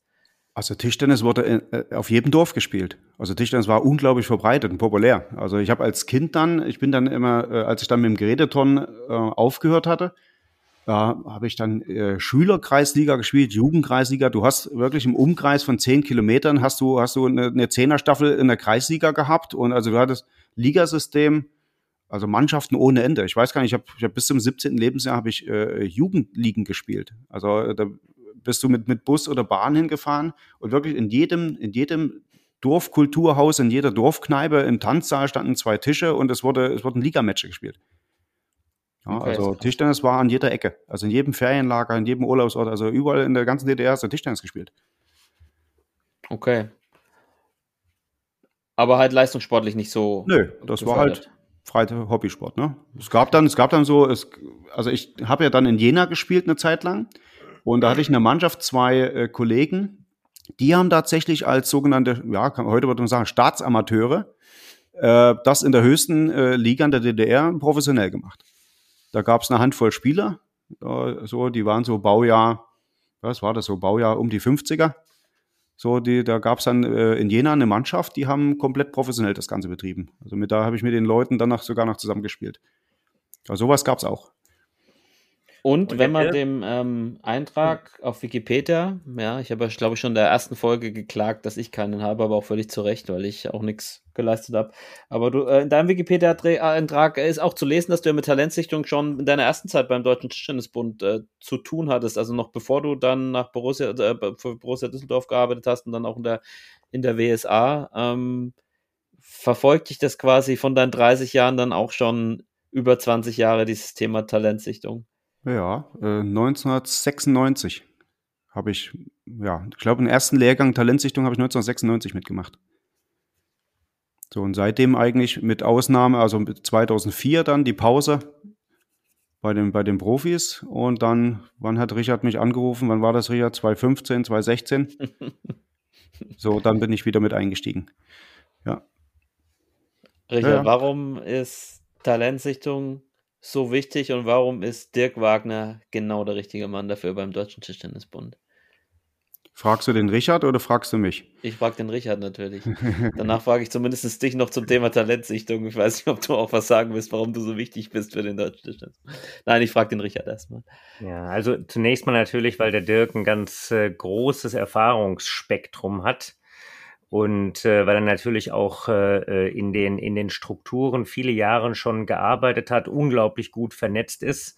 Ähm, auch dieses, diesen Erfahrungsschatz eben nicht nur auf nationaler Ebene, sondern auch auf internationaler Ebene hat und an so einer Schnittstelle ist, wo er tatsächlich, ich sag mal, äh, sowohl mit Rossi, mit Tami, äh, mit mir, mit äh, den Nachwuchstrainern, mit dem internationalen Bereich einfach weiß, was passiert, den Austausch eben hat mit den Landestrainern, die auch natürlich eine ganz, ganz wichtige Funktion einnehmen und dann eben tatsächlich auch äh, diese Dinge so in der Struktur sehr, sehr gut entwickelt. Und dann hat er natürlich auch äh, so das Auge dafür, einfach zu sagen, okay, oder auch das Gefühl, wie kann ich so eine, ich sag mal, Testbatterie entwickeln, um, äh, um das mit Freude und Spaß vielleicht noch zu machen.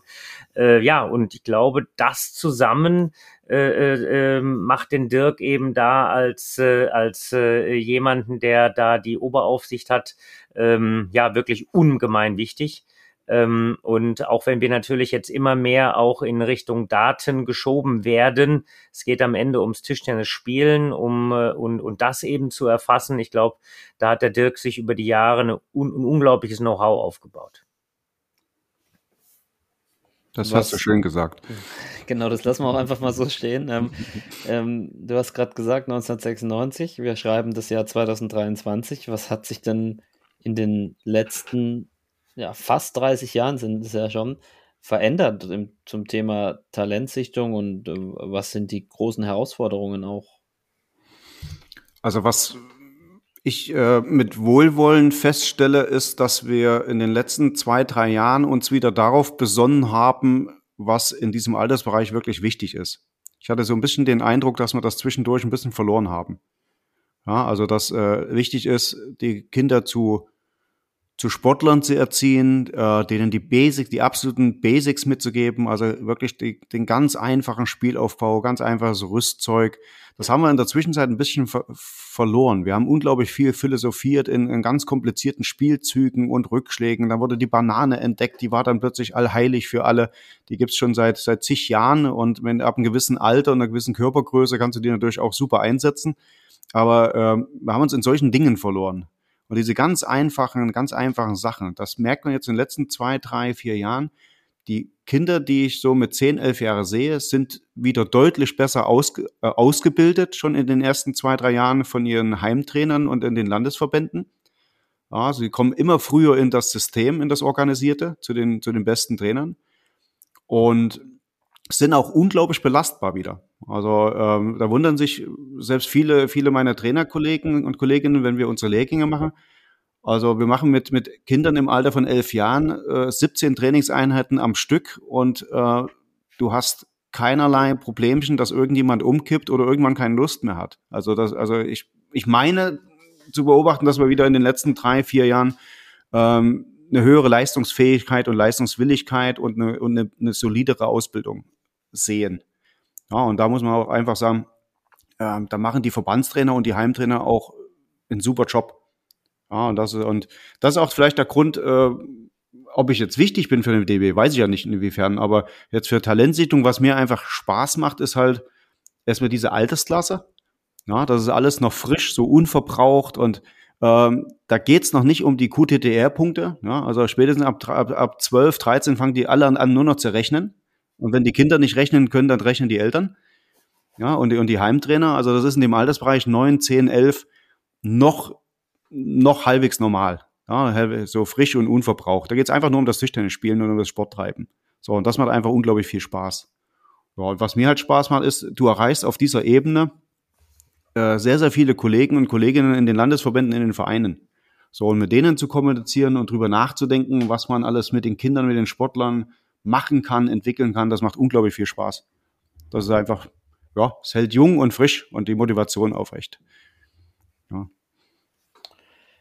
Richard, sage uns doch mal ganz kurz als Sportdirektor, wie denn, aber äh, nicht in, in der vollen epischen Breite, weil ich weiß, das ist ein großes Thema, wie Talentsichtung denn äh, funktioniert in Deutschland. Also ähm, wie kommt ein Talent am Ende dann bei, bei uns, Querstrich Dirk, Querstrich DTTB an? Also wie, wie ist das aufgebaut? Also wir haben diese, diese Systematiken der, der Regionalsichtungen, wir haben die Systematiken, du wolltest es nicht in der ganzen epischen Breite, genau. deswegen versuche ich es nur zusammenzufassen, also die Regionalsichtungen. Wir haben äh, diese drei Stufenmodelle, also unterm Strich äh, gucken sich natürlich die Landesfachverbände schon äh, viele, viele Spieler, viele, viele Talente an. Wir haben in den verschiedenen äh, äh, Bereichen eben dann sogenannte äh, Sichtungsmaßnahmen und äh, äh, subsumieren das Ganze dann ja in dieser in diesen drei Stufenmodellen. Das bedeutet also am Ende äh, grundausgewählt von den Landesverbänden ähm, haben wir ja circa 100 Kinder, die wir immer, ja, ich mal so sagen, sichten, natürlich alle vorgesichtet von den Landesverbänden. Und so wird äh, sukzessive diese, diese 100 Kinder werden immer weiter reduziert, bekommen dann die Möglichkeit nochmal als so eine Art Quereinsteiger ja, und am Ende sind das dann die Vorläufer, ich will es mal so ausdrücken, die dann äh, irgendwann hoffentlich an, an die Tür zum Talentkader anklopfen, äh, wo wir 14 Männlein und 14 Weiblein haben. Aber im Prinzip laufen immer vorausgewählt circa 100 äh, Spielerinnen und Spieler äh, äh, durch die Hallen und da hoffen wir natürlich immer, dass uns niemand verloren geht. Wo, woran erkennt man denn dann, äh, äh, oder die Trainer, ähm, die dann auch in der Halle sind, woran erkennen die denn, ähm, dass da ein Talent ist? Ähm, geht es schnell? Braucht es ein bisschen? Ähm, wie ist da deine Erfahrungen? Wie hast du das vielleicht auch ähm, früher selbst erlebt? Also ich hat, äh, gibt ja so zwei, äh, ich würde mal so grob umschreiben, zwei, zwei, äh, zwei Kategorien von Trainerkollegen, Kolleginnen. Die einen, äh, die wissen das immer ganz schnell. Ah, die gehen in die Halle und sagen, oh, das ist ein super Talent. Und die anderen sind eher die, die äh, ja erstmal drei, vier, fünf Tage brauchen, ähm, so einen kleinen Lehrgangszyklus vielleicht mit den Kindern machen, äh, schauen, äh, Richard hat auf die Lernfähigkeit verwiesen, schauen, wie die Kinder sich innerhalb von einem Lehrgang entwickeln, wie sich das Bild so ein bisschen sortiert.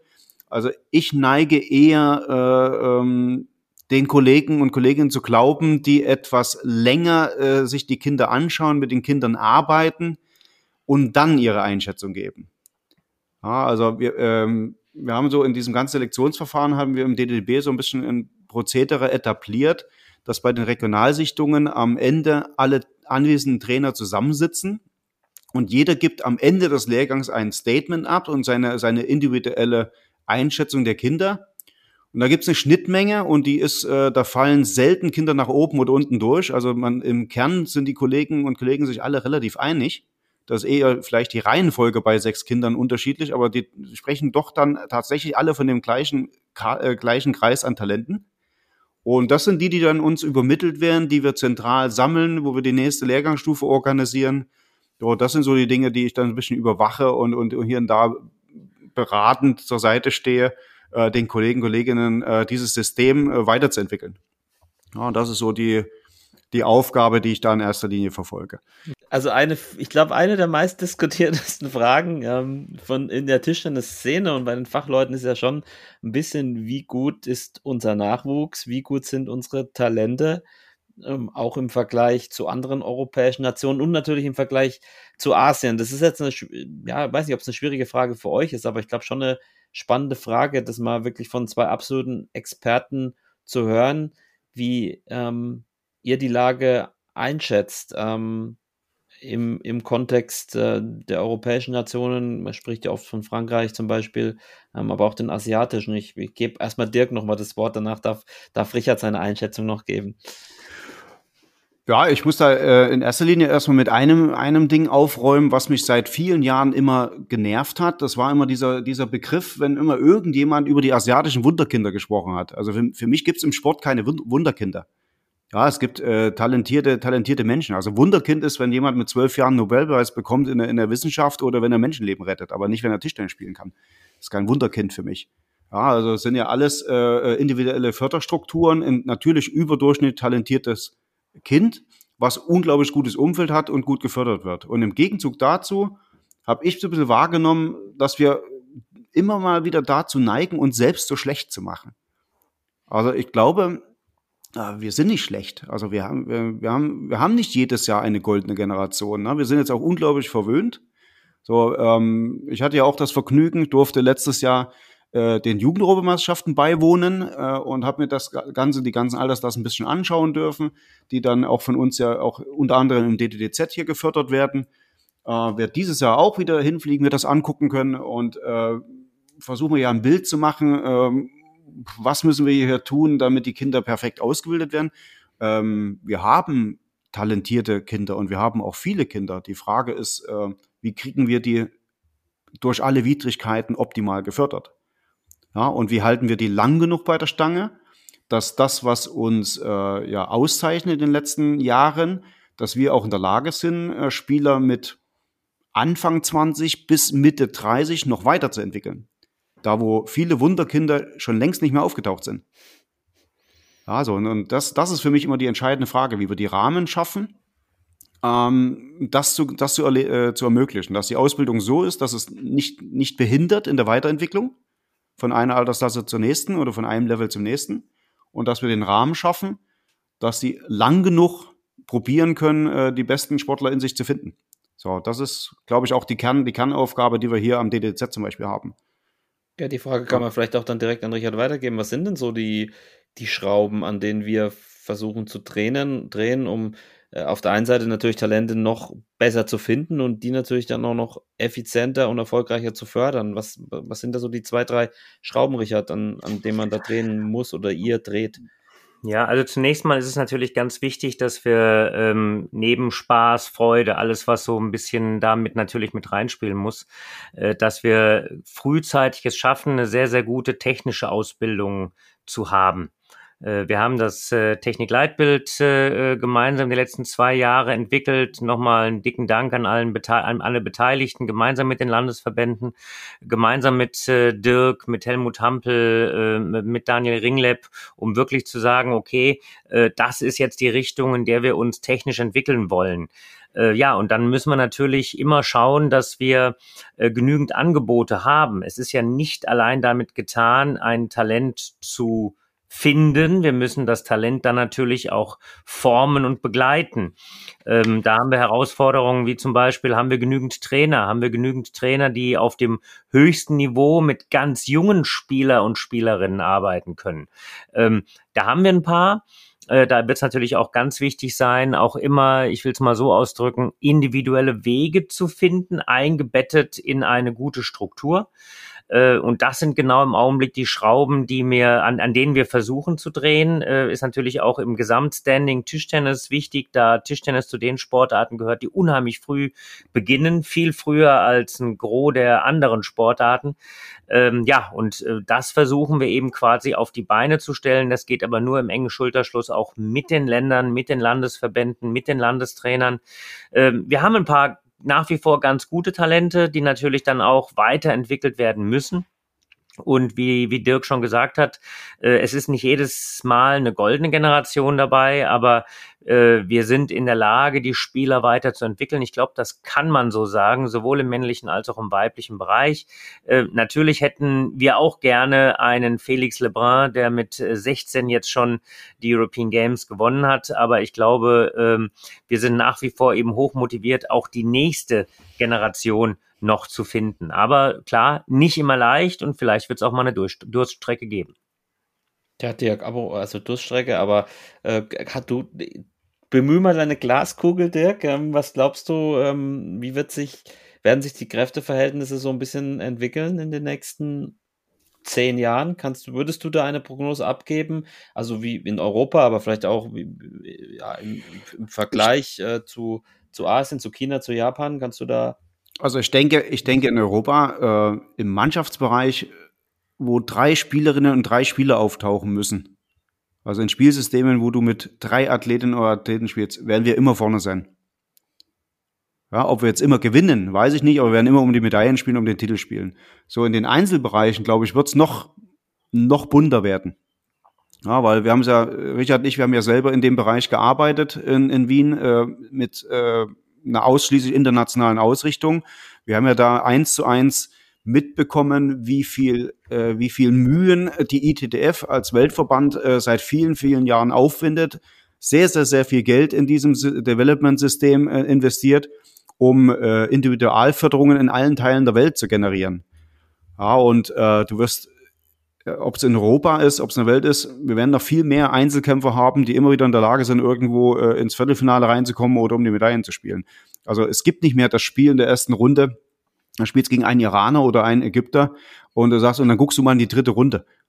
Ja, also äh, der Iraner oder der Ägypter äh, ist aus einem top geförderten Individualsystem und der kann unter Umständen das gleiche Level erreichen äh, wie, wie unsere Leute. Aber wir werden immer den Vorteil haben, dass wir, wenn wir das System weiter pflegen, und da müssen wir uns auch um die, um die Basis kümmern und auch um die zweite und dritte Garnitur äh, weiter kümmern und motivieren, werden wir immer die Menge an Spielern haben, um gute Mannschaften zu haben. Da bin ich mir total sicher. Sehr schön. Mann, wir haben schon wieder eine, eine Viertelstunde haben wir schon wieder. Aber ich habe mir schon gedacht, dass es mit dem Dirk und mit dem Richard ein, ein intensiver Austausch wird. Aber wir nähern uns auch langsam dem Ende. Wir hatten unsere ähm, Instagram-Follower noch gefragt, wer denn aus ihrer Sicht so die größten Talente sind in Deutschland, äh, in Europa, in Europa und der Welt. Und ich habe jetzt mal hier, natürlich, es doppeln sich natürlich auch manche Namen, ja, sage ich gleich, klar, die, die Lebrun-Brüder, ähm, Drus, Mörregard, ähm, Annette, Annette kam natürlich auch, Annette Kaufmann kam natürlich auch öfters vor. Ähm, ich lese mal ein paar vor und äh, schauen wir, was, was ihr beide dazu sagt. Also, Nana Natalie hat als erstes geschrieben Dirk Wagner. oh, ja. ganz, ganz großes Talent beim Topspin Topspin mittlerweile.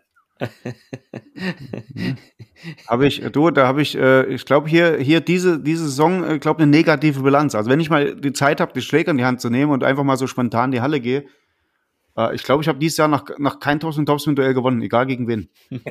okay. Ich war ja beeindruckt wirklich, aber da bin ich natürlich dann noch immer Laie, jetzt wo wir in Durban waren und ähm, und die Tami Borosch hat da sich ein bisschen mit eingespielt. Also wirklich unglaublich. Ähm, ich weiß nicht, wie viel, wie viel sie noch spielt. Ich würde vermuten gar nicht. Äh, aber wie die da die Rückhänder da noch rausgehauen hat, da habe ich mir gedacht, also das muss definitiv auch Talent sein. ähm, da war ich schon, war ich schon schwer beeindruckt, muss ich sagen. Ähm, wurde jetzt aber nicht genannt hier auf der Liste. Ähm, Felix Lebrun, vielleicht ganz kurz, ähm, du hast gerade erwähnt, äh, Dirk, ist es das größte Talent in dem Altersbereich in Europa aktuell, kann man das so sagen? Vielleicht das größte Versprechen auch für die Zukunft oder wird es das auch relativieren? Ja, ich bin da eher immer, immer Realist. Ne? Also für mich ist ja Talent ja, äh, mit Sicherheit. Die Frage ist, äh, in dem Moment, wo die Erwartungshaltung eine Rolle spielt, also in dem Moment, wo du jetzt einmal was gewonnen hast oder einmal ein gewisses Level erreicht hast und entsprechende Leute geschlagen hast, erwartest du das ja nicht nur von dir immer wieder, sondern auch dein Umfeld, die Ansprüche steigen. So, und dann wird die Frage sein, ob du schaffst, dich dann noch weiterzuentwickeln und diesen Druck auszuhalten. So, und dann kannst du, also in, in also so, sagen wir, mein Ziehvater im Tischtennis äh, oder einer meiner zwei Ziehväter im Tischtennis war der Mario Amesic. Und er hat immer gesagt, äh, äh, wenn du ein erfolgreicher, es gibt talentierte Spieler, es gibt erfolgreiche Spieler. Ja, und äh, mir geht's eher darum, äh, zu schauen, wie wir erfolgreiche Spieler ausbilden. Ja, und talentierte Spieler haben wir unglaublich viele gesehen in den letzten Jahren. Für mich ist die Frage jetzt, wenn der LeBron, wenn die LeBron-Brüder das schaffen, mit dieser Erwartungshaltung sich weiterzuentwickeln und dann auch im, äh, in den nächsten 10, 12, 15 Jahren regelmäßig Medaillen zu gewinnen. So, dann haben sie ihr Talent entwickelt und sind erfolgreiche Spieler geworden. Ansonsten sind sie Talente geblieben. Ja, deswegen mag ich jetzt nicht, gar, nicht, gar nicht sagen, ob das die allergrößten Talente sind. Keine Ahnung. Das werden wir, das werden wir in den nächsten zehn Jahren sehen. Okay, kommen wir mal zu ein paar Talenten in Deutschland, die du vielleicht auch kennst. Äh, Tini Fong, ähm, den kenne ich noch von den, ähm, von den Minimeisterschaften, hat er mitgespielt, ist er damals Zweiter geworden, da war ich zufällig beim Bundesfinale. Habe ich jetzt natürlich im Zuge von Twitch, Pong und Spin TV auch öfters bei den Jugendveranstaltungen gesehen. Ähm, TDBW spielt bei Weinheim ganz, ganz aufgeweckter Kerl, der glaube ich auch Bock auf Tischtennis hat, oder? Mhm. Ja, äh, ich sehe ja auch öfters bei diesen ganzen Legging, wenn sie hier im Haus sind, mache ich immer meine Stippvisiten. Was mir beim Tini äh, gefällt, ist, wenn du in die Halle kommst, äh, gefühlt ist der schon eine Ewigkeit dabei. Und das ist ein unglaublich, das ist das, was ich meine. Also du kommst in die Halle und du hast den Eindruck, äh, der Junge ist in der Halle zu Hause. Ja, so, und das sind eigentlich so die Grundvoraussetzungen. Und er hat ein gutes Umfeld, ist äh, sehr, sehr diszipliniert und und also ich glaube schon, dass der, dass der ein großes Talent ist. Ob er jetzt unser größtes Talent ist, weiß ich nicht, ja weil äh, da sind wir in dieser Altersklasse sind wir doch mit vielen guten Talenten gesegnet, würde ich sagen. Genau. E-, eins auch, was genannt wurde, ich glaube sogar öfters, es war Jonathan Geiser, kann ich mich auch erinnern, dass Tobi Hippler von dem auch begeistert war, als wir da kommentiert haben in, ich glaube, es war ein Lehrte, ähm, auch, auch ein guter Junge. Dann für die Experten, ähm, Enyahu, kennt jemand von euch Enyahu? Enyahu. Nein, dachte ich mir, das hat unsere, unsere Schweizer Zuhörer wollten auch mal ein Schweizer Nachwuchstalent ähm, mhm. äh, in den Ring werfen. Grüße gehen raus an TDC Bern. Dann haben wir Lukas Boch, Bosbach, den würde ich jetzt nicht mehr als, ähm, als Nachwuchstalent bezeichnen. Der ist ja, glaube ich, auch schon Anfang äh, 20. Ähm, Flavia, sagen wir, wenn ich es falsch ausspreche, Coton ist auch ein Franzose. Ja, Richard, ich gebe dir mal das Wort. Auch hochinteressanter Spieler, gut ausgebildet, technisch ganz gut ausgebildet, ähm, sehr jung, spannend. So würde ich es mal sagen, um bei den Schlagworten zu bleiben. genau. Ähm, Noah Hersel, Matej Haspel ist ja so eine Generation, die jetzt aus den Schülern rauskommen, ähm, die da jetzt auch das Finale bei den deutschen Meisterschaften gespielt haben, U15. Ähm, sind auch motivierte Jungs, oder Dirk? Ja, ähm, sind motivierte Jungs und ähm, der Doha ist ja seit letzten Sommer hier bei uns am äh, Tischtennisinternat. Ähm, die Frage wird halt sein, äh, ob die zu diesem, äh, zu diesem Talent, was sie, zu den Talentfaktoren, die sie haben, halt auch entdecken, äh, wie hart man arbeiten muss, auf was man alles verzichten muss und wie lang der Weg ist und dass man nicht gleich, äh, ja, nicht gleich die Flinte ins Korn schmeißt, wenn es irgendwo mal nicht so klappt. Ne? Also das wird entscheidend sein, wie, wie weit die kommen die beiden. Ja, und wie gesagt, es wurden noch einige genannt, auch äh, Wim Verdonschot zum Beispiel. Ähm, ja, der ist auch gerade in der Halle. Der ist auch.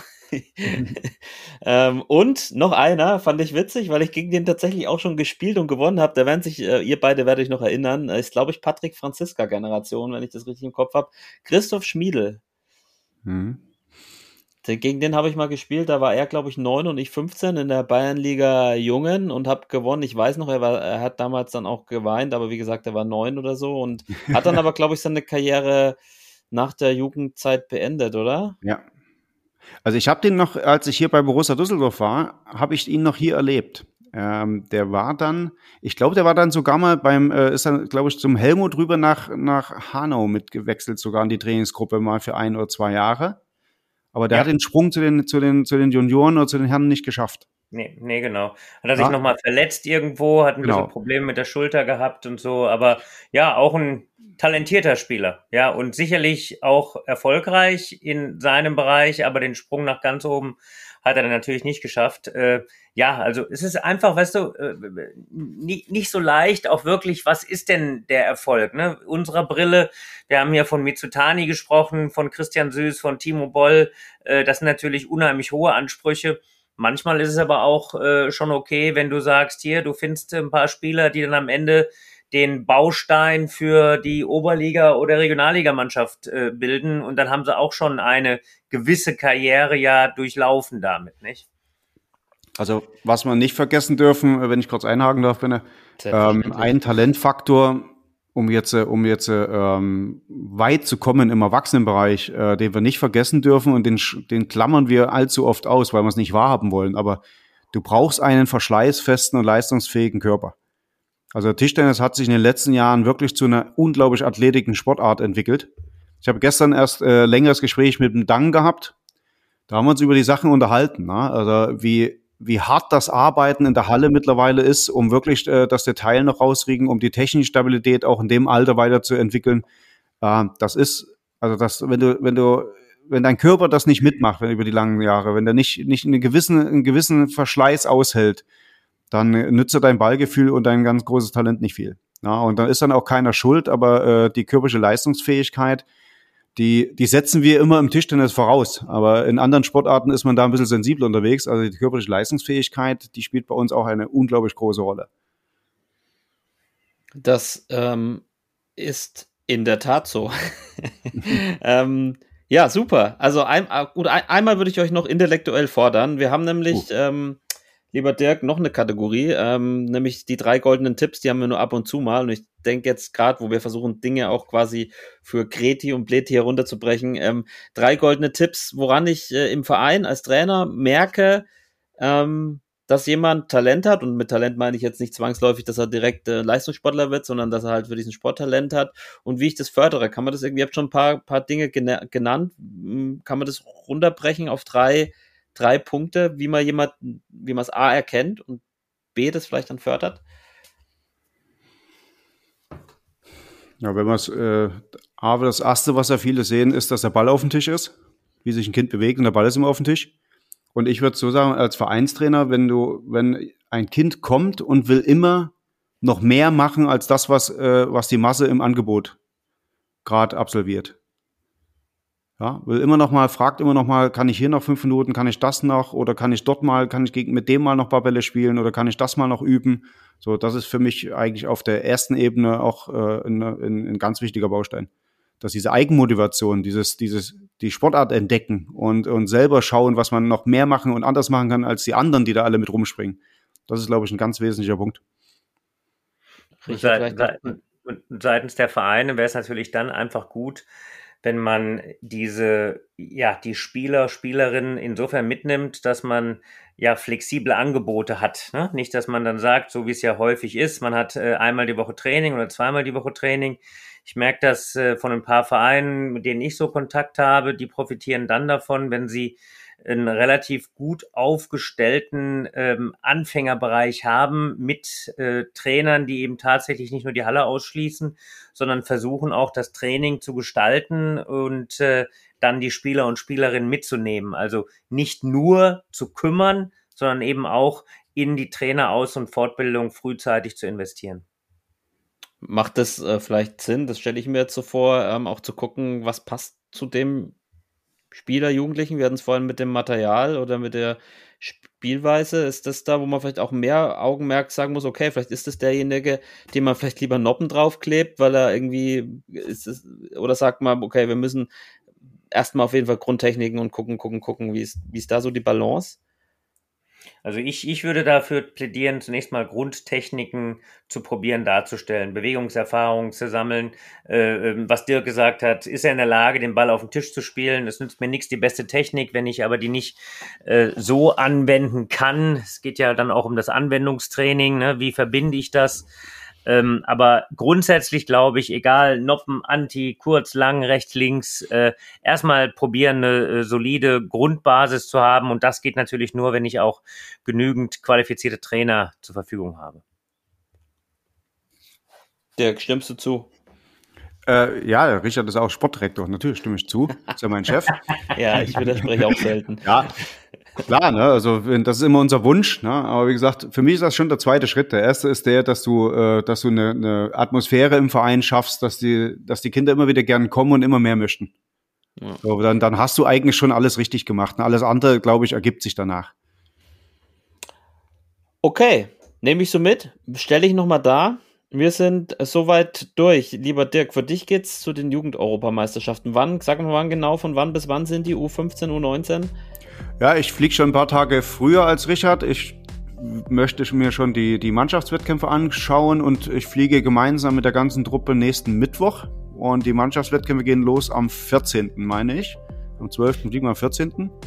Ja, also Richard kommt dann am 17. Also wir wollen uns da wieder ein gutes Bild machen, ja, wollen viel mit den Kollegen sprechen, wollen dann äh, die Kollegen, Kolleginnen im Einsatz auch äh, unterstützen, hier und da ein bisschen ein paar Sachen mit abnehmen. Die, da haben wir viele Kinder auch in unseren Fördersystemen und äh, auch hier am TDDZ äh, schauen, wo müssen wir da die Hebel ansetzen, ja, wer braucht noch mehr organisiertes Einzeltraining oder wer braucht da und dort noch Unterstützung. Das sind die Dinge, die wir dann äh, über so einen längeren Zeitraum dann mit auf den Weg bekommen und dann werden wir dann in den nächsten Stellschrauben dann drehen können, dann wenn wir zurückkommen. Mhm. Da freue ich mich schon drauf. Wir sind dann bis, ich glaube bis 24. sind wir da unterwegs. Da wünsche ich schon mal viel Erfolg. Und äh, das TDBL-Finale ist am Sonntag. Ganz kurz eure Tipps. Gebt ihr welche ab? Düsseldorf oder Saarbrücken?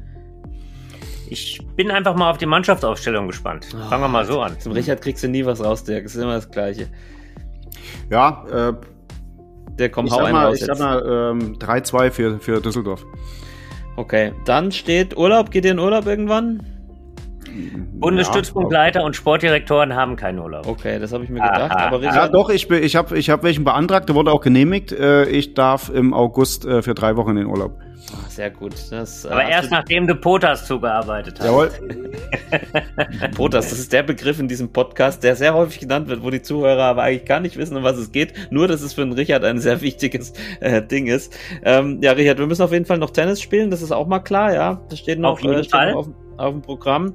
Ähm, dann noch der Hinweis, ähm, wir suchen noch Bundesfreiwillige bei uns in Frankfurt im Generalsekretariat. Ähm, Im Internat weiß ich gerade gar nicht. Ähm, ein Nachfolger haben wir. Ich weiß nicht, ob wir beide Stellen besetzt haben, aber äh, ich habe von Tim jetzt nichts gehört, dass wir Notstand haben. Ich meine, äh, Tim hat alles im Griff. Also ich Tim glaube, er hat. Äh, aber wir haben Notstand im Generalsekretariat. wir, wir suchen noch zwei, auch einen mit Schwerpunkt äh, Öffentlichkeitsarbeit und Social Media. Ähm, wir haben ja auch dringend bei dem äh, Podcast einen, einen, brauchen wir dringend auch mal einen Aufnahmeleiter, ja, und vielleicht so einen Feel Good Manager. Das wäre dann auch eine der Aufgaben. Also wer Teil dieses legendären Podcasts sein will, ähm, bewerbt euch als Bundesfreiwilliger Freiwilliger in Frankfurt beim Deutschen Tischtennisbund. Ich werde auch alles nochmal verlinken in den, in den Show Notes, in der Beschreibung äh, des Podcasts. Ähm, ein Hinweis noch in eigener Sache: Road to Paris mit Nina Mittelham. Die erste Folge ist raus. Schaut da mal rein. Ähm, Gibt es einige Infos über ihr Ziel Olympia, über ihr Mixed mit Dangi und über ihr Spiel oder ihren Auftritt bei der Weltmeisterschaft äh, in Durban, unter anderem ihr Achtelfinale gegen Wang Manju. Genau, in diesem Sinne. Ähm, ansonsten Fragen, Anregungen könnt ihr euch uns wie immer schicken per Instagram oder an podcast.tischtennis.de. Ähm, ansonsten würde ich mich bedanken, lieber Dirk. Ähm, mit dir könnten wir, glaube ich, auch noch ganz viele, über ganz viele Tischtennis-Sachen sprechen. Du hast immer, ich weiß das aus eigener Erfahrung, wenn wir uns irgendwo auf Turnieren abends dann treffen, bei einer Pizza oder einem Mineralwasser, immer gute Geschichten auf Lager. Ähm, wahrscheinlich kann man nicht alle erzählen in der Öffentlichkeit, das ist auf jeden Fall immer sehr launig. Ähm, das gleiche ja, die bleiben, die bleiben dann immer an dem Tisch auch, die Geschichten. Genau, deswegen, ich bin so loyal und ähm, erzähle die dann auch nicht weiter, schon gar nicht hier in der Öffentlichkeit. Tut mir leid an alle unsere Hörer. Vielleicht müsst ihr Dirk mal persönlich treffen und nach diesen Geschichten fragen. Richard, vielen Dank. Ähm, ich habe gar nichts mehr zu sagen. Ja, danke ja. für die Einladung. Ja, ja Benedikt, also du, du hast immer was zu sagen, aber ich glaube, jetzt machen wir Schluss. Alles klar.